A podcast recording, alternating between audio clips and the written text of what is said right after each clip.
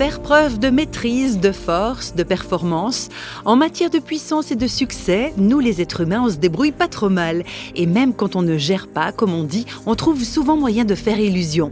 Mais réflexion faite, y a-t-il quand même une petite place dans nos sociétés pour ce qui n'est pas forcément parfait, ou performant, ou solide? L'auteur du livre Traverser nos fragilités, l'anthropologue et théologien Bernard Hugeux, s'est penché sur cette importante question de la place que nous accordons à la fragilité.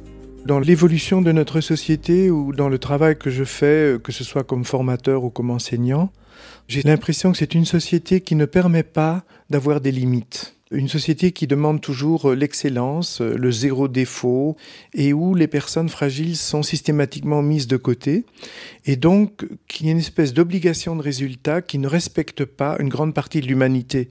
Parce qu'en définitive, euh, si on regarde les enfants, ben, ils sont fragiles, si on regarde les personnes qui ont des handicaps, il y a aussi des fragilités, et puis de toute façon, tôt ou tard, on fait l'expérience de la fragilité. Étant moi-même à certains moments passé par des moments de fragilité, je me suis rendu compte l'expérience de fragilité m'avait révélé à moi-même, m'avait aussi rendu capable de rencontrer les fragilités de l'autre et m'avait révélé un autre visage de Dieu.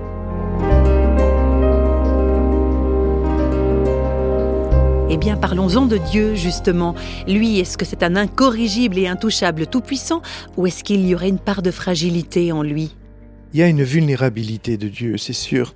Alors, pour certaines personnes, quand on leur dit euh, Dieu n'est pas tout-puissant tel qu'on se le représente habituellement, ils pensent que ça veut dire que Dieu est impuissant.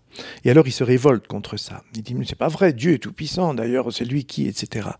Alors Dieu est tout-puissant dans le sens qu'il est le créateur, qu'il est celui qui nous maintient en vie, qui nous donne cette vie jusqu'au bout et qui récapitulera tout à la fin des temps.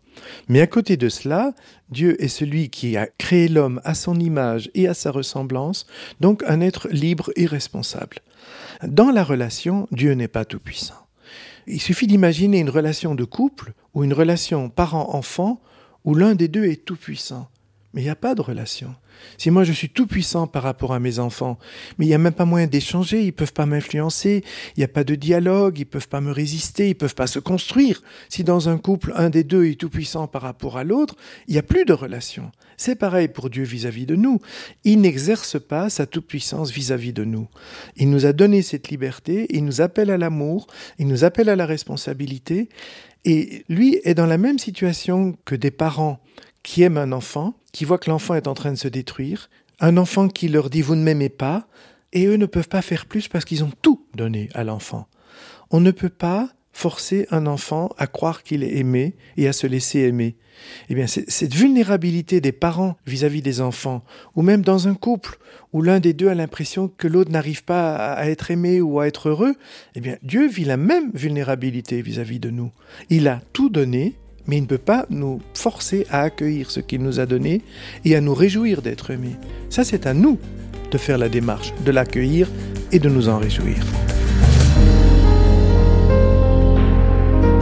Et oui, quand on aime, on se rend vraiment vulnérable à l'autre. Alors si Dieu est amour, je vous laisse imaginer.